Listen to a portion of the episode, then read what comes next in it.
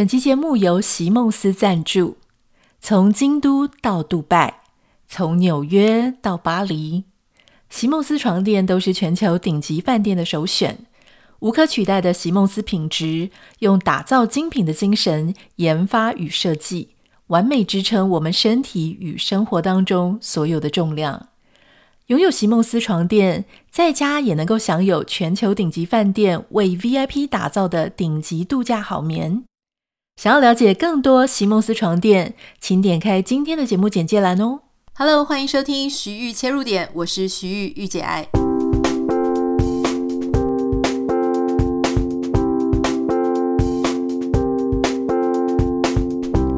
欢迎收听今天的节目。今天想要跟大家分享一个你可能也会觉得略略跟他有一点关系的新闻，主要是因为在我们小时候，我们常常看到的一些日剧。我那个年代是日剧，我不知道你的年代是韩剧、K-pop，还是像我们那个时候就是很多的 J-pop。啊，包含我们可能看什么。呃，木村拓哉啊，或是一些杰尼斯的偶像，那最近就发生一个非常重要的事情，就是杰尼斯这个公司名称将会消失在历史上了哈。他们成立了六十一年，现在要废社了。大家在新闻媒体上都会看到说，杰尼斯帝国瓦解，改名叫做 Smile Up 啊。那现在的这个 Smile Up 的社长呢，会是东山纪之。那东山纪之就在前两天，他开了一个记者会，那就宣布很沉痛的宣布，杰尼斯即将要走入历史啊。那你可能会觉得很奇怪，为什么一个曾经如日中天，甚至被形容为把持了所有日本的媒体娱乐圈的杰尼斯事务所，居然会走到必须要关门啊？我不太知道大家有没有在这一年或这几年注意到这个新闻。就是杰尼斯事务所的创办人强尼喜多川，他就啊、被官司缠身，而且呢，在很多的媒体报道之下，大家就知道说，哦，原来他有疑似对未成年年轻男艺人下手性侵、性骚扰的这些疑云。好，那这个事情其实老实说，在他过世前。二十年吧，就已经开始陆陆续续传出些微的风声。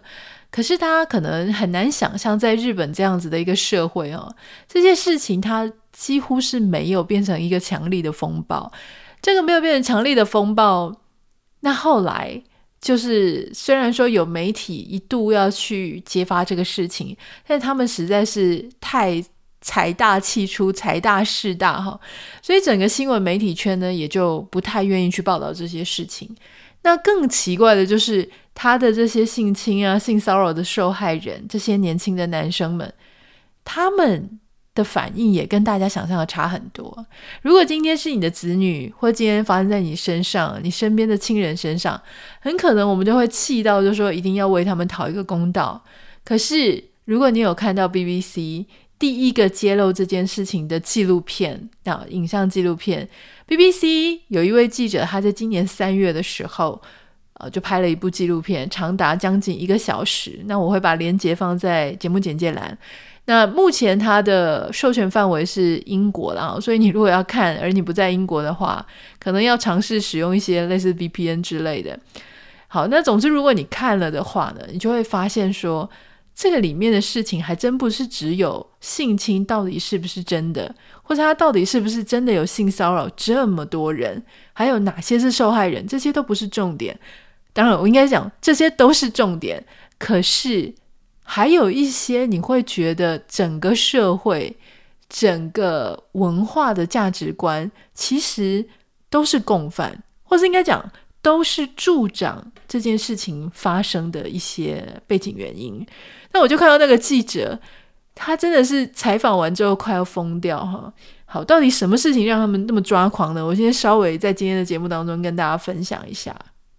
那根据我们现在看到这个事情的发展，就是他们全面的解散了杰尼斯哈，把这个。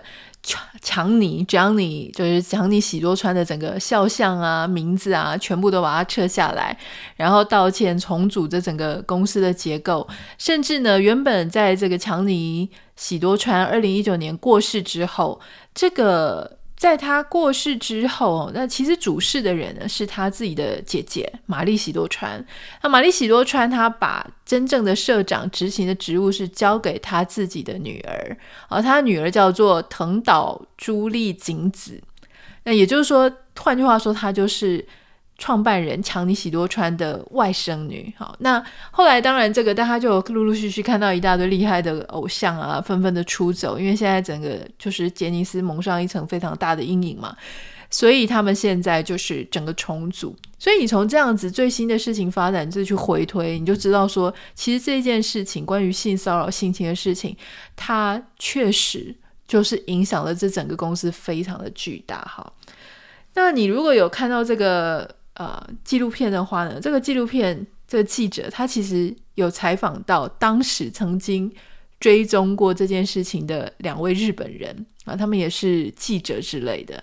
那这个日本记者两位呢，他们曾经采访了非常多啊，甚至是可能高达十几人的这样子的一个团体，都是曾经受到强尼喜多川的性骚啊或性侵啊等等的。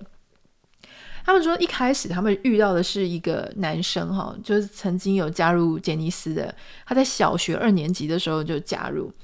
那那个时候呢，他就遇到这个事情，而且发生了十几二十次。从这个小男生去衍生，就是说，哎，有没有认识其他受害人？那他们就发现说，哎，其实有一个圈圈，全部都是受害者联盟，哈。但是这些受害者联盟呢，他们并不是当时在事发的时候就立刻知道这个事情的真相。他们采访他们的时候，这些人都已经三十岁啊、四十岁了。那有一些人他可能是比较小、年幼的时候就发生，有些人可能是十几岁的时候发生。那简单讲，就是这个强尼喜多川呢，啊，根据这个纪录片，他会把这些。年轻的男偶像，因为就是所谓的练习生嘛，或者是在等待出道的人，那他们在等待出道的时候就要受到这个大量的培训，不管是跳舞啊、口才啊、长相啊等等的运动啊等等哈，他们就必须要住在宿舍，那他们就是大家就睡在那个通铺里面。不过呢，这个强尼喜多川他就非常的喜欢把这些所谓的。年轻小男生就找到他家去，啊，找到他家去，然后就说睡觉啊、洗澡啊，几乎不约而同，很多人都提到洗澡这件事。也可能洗澡是或是泡澡是日本人一个文化上的传统，哈。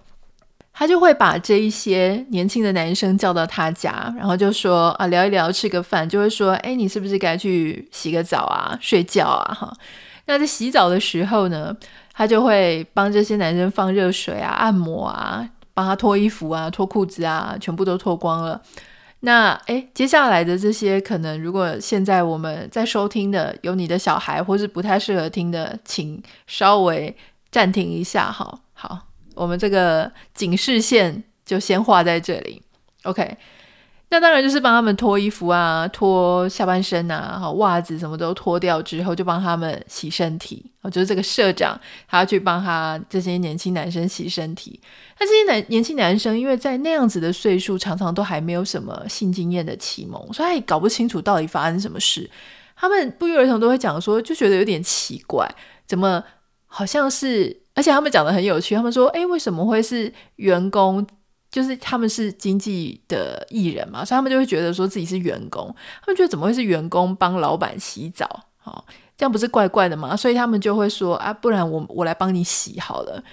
然后这个时候，那个 BBC 的记者就很傻眼，就说：“哎，不是谁帮谁洗的问题吧？就是不管是员工帮老板洗澡，还是老板帮员工洗澡，这个都是很。”跨过健康界限的事情，哎，好。不过大家因为我们是台湾人或亚洲人，你大概可以想象，就说有时候就是撸背洗澡啊，感觉好像是非常亲近的人有可能会做的事情。当然，我们以现代的这种职场伦理角度或去看的话，你就会觉得没办法接受。可是当时可能。可能他们日本人会有一种觉得说啊，他就是一个长辈啊，很照顾我们，愿意帮助我们在人生之路上成长的长辈，所以呢，就反正总之就会有这个事情。然后在睡觉的时候就会，嗯，就是这屁股就会遭殃这样子哈。好，那有一些人他有遇到这个事情，有的人就到卢贝洗澡就没有后续。但总之，因为出来作证的人非常的多，好，但你说出来作证呢，也不是上法庭作证，就是他们这样子私下问来问去，然后出来啊、不露脸的、露脸的、好出声音的，就是这样子收集到的资料非常多。那为什么之前一直都没有这个事情没有爆开呢？是因为如果有记者要去追查，这个记者首先就会先被他自己的媒体就是做掉，因为杰尼斯他在日本的势力实在是太庞大了，他可以操控他要给谁独家，他可以操控他的偶像要在哪一台去演出，只要有他们家的偶像演出的广告或是内容。那个电视台就会发大财嘛，所以几乎也就是说，他们是整个不只是经纪公司而已，他们同时呢也是可以在整个媒体圈呼风唤雨。所以大家可以想象，如果你只是只身啊、没有什么背景靠山的记者，你几乎是没有办法去碰这个议题的。而且日本它是一个那种非常不喜欢不和平的。文化，或者是企业文化，或者产业文化的一个工作环境，那所以在这样子的事情就等于层层被覆盖住，所以大多数的媒体它其实是不会报道的，特别是像强尼喜多川这种，他不只是 king，他还是 king maker，所以他整个帝国是非常非常稳固的哈。那我刚刚讲说，像这个记者啊，他就到处去问，他问了很多当事的人，哦，有被性骚扰的、性侵的，或是问他们说，诶，奇怪，请问一下，这些你们都不知道他的行为是不恰当的吗？他们就说，他们知道这些行为不恰当，可是他们并没有觉得对方做得那么错。这什么意思呢？就是说他们会去。觉得说这个呃性侵啊，或是摸啊这些事情确实不 OK，可是很奇怪的事情是，透过他们讲出来的话，有一部分的他们又觉得说。他们是非常尊敬这个强尼喜多川的，因为他付出了很多时间、精神，然后要培养他们、打造他们，他是如同神一般的存在。我、在这个纪录片里面呢，就他们有去问日本很多的民间一般大众，然后当然也问了这一些去加入练习生的这些人，就问他们说：“哎，你们对于他是一个什么样的啊？那个之前那个强尼喜多川是一个什么样的印象？”很多人就说他是神，他是神，因为他一手打造了整个日本的流行文化，这是非常赞誉有加的。所以导致这些是我们看起来是受害者的这些人，他们一方面觉得自己受到了不对的待遇，可是同时另外一方面，他们还是非常的尊敬这个人，而且并没有因为他们受到这样子的情形，所以就。消耗了，或是损耗了他们对这些人对这个呃强尼喜多川的尊敬一丝一毫，所以那个很奇怪，就是有一个少年，他就哭哭啼啼的讲说，哦，他呃遭遇了什么事情，他真的很不喜欢。可是如果问他说要对强尼喜多川讲什么话，他突然又会说，哦，我非常的爱他，然后我希望他可以长命百岁，会长寿，就是这种非常矛盾的情节。啊，那当然，他们也有去问这个心理医生，就说为什么会发生这种事情。那心理医生当然，我觉得在这个部分，我并没有觉得纪录片里面他讲得很好了哈。但是他提到说，有可能是因为自我保护啊，就是要自我去解释这些事情等等的。我觉得这个东西他还必须要更深入的去探讨，就是所谓的受害者，因为当初我一开始看到这个事件的时候，就是这么大规模的权力不对等的那。他对大家对这个强尼喜多川，也就是杰尼斯的创办人，有一种近乎宗教教主般的崇拜，所以你很自然而然的就会拿他去跟那种韩国啊、什么社理教啊，或是美国这个哈波斯坦，稍微他也是恋他他是恋童癖嘛，去比较这个事情。可是事实上你会发现这一个案子非常独一无二哈，因为如果你说社理教那个是一个教主，大家并没有。啊、为了想要做什么，或者是为了为了要想要红，而且当大家发现说他是这些受害者发现那个教主完全在骗人的时候，他们是愤怒的。可是对这一群杰尼斯年轻的男生来说，他们却是充满了又爱又恨，即使知道他做的事情是错的，仍然觉得他错的背后还是有他的理由。而且接纳了这件事情。这个纪录片的记者他就有去问啊，哈，就问其中一位也是有这样子待遇的人，他就问他说：“难道其他人的父母不知道这件事情吗？”他就说：“其实很多人的父母都知道他的癖好。哦，虽然很多日本人他们不相信这件事情，是因为呃同性恋并没有广泛的在日本被。”呃，宣传啊，或者说呃，被讨论这件事情，所以很多人不相信这个世界上有同性恋啊，那现在当然在 LGBTQ 在这个议题在日本上面是已经有比较有讨论度了，可是他并不是一般人他会很积极的去讨论他们的权益啊，或者他们是一个什么样的现象啊，并没有。大家很常就是哦，虽然知道有那样。跟我不一样的事情，可是我们倾向不讨论。只要不讨论，好像就有一个表面的和平。所以这个变成这整个社会很难去讨论一个比较不一样的议题啊。不管这个议题它是少数人的人权也好，或是这个议题它是一个比较难以。啊，面对的事情，或他就是一个有争议性的犯罪行为，都没有办法好好的拿出来，大家揭露，大家讨论，或是把一些不该有的事情就整个暴露出来。这件事情在日本相对比较困难。那那个人他就提到说，很多人的家长其实是知道这件事情的，知道自己的小孩送进什么样的火坑，可是却还有家长真的就让喜多川去他家。还安排他跟他的孩子睡在一起，父母就睡在隔壁房，为的是什么？为的就是希望小孩子透过这样的方式，能够更加受到青睐，早日上舞台，上到第一线，能够发光发热，能够成名。那我们现在就在这里就会想说，是疯了吗？难道真的为了成名，你可以？牺牲掉什么？你的色相啊，你的身体，你的自尊，你的尊严，或是道德，完全就不管嘛？这件事情让我想到，我当时啊，呃，我大概在十九岁的时候啊，那个时候因为念大学大一，我们就会有很多机会可以在不同的地方啊，去帮助大家拍什么 music video 啊，拍一些影像哈，所以有时候有机会可以跟外界接触。当时我们就在拍一个呃音乐录影带，那个时候叫音乐录影带嘛，哈，其实就是搭配音乐的一个影片。我认识了一个女生，那女生当时是某个学校舞蹈系的。然后有一次我们在聊天的时候呢，我就很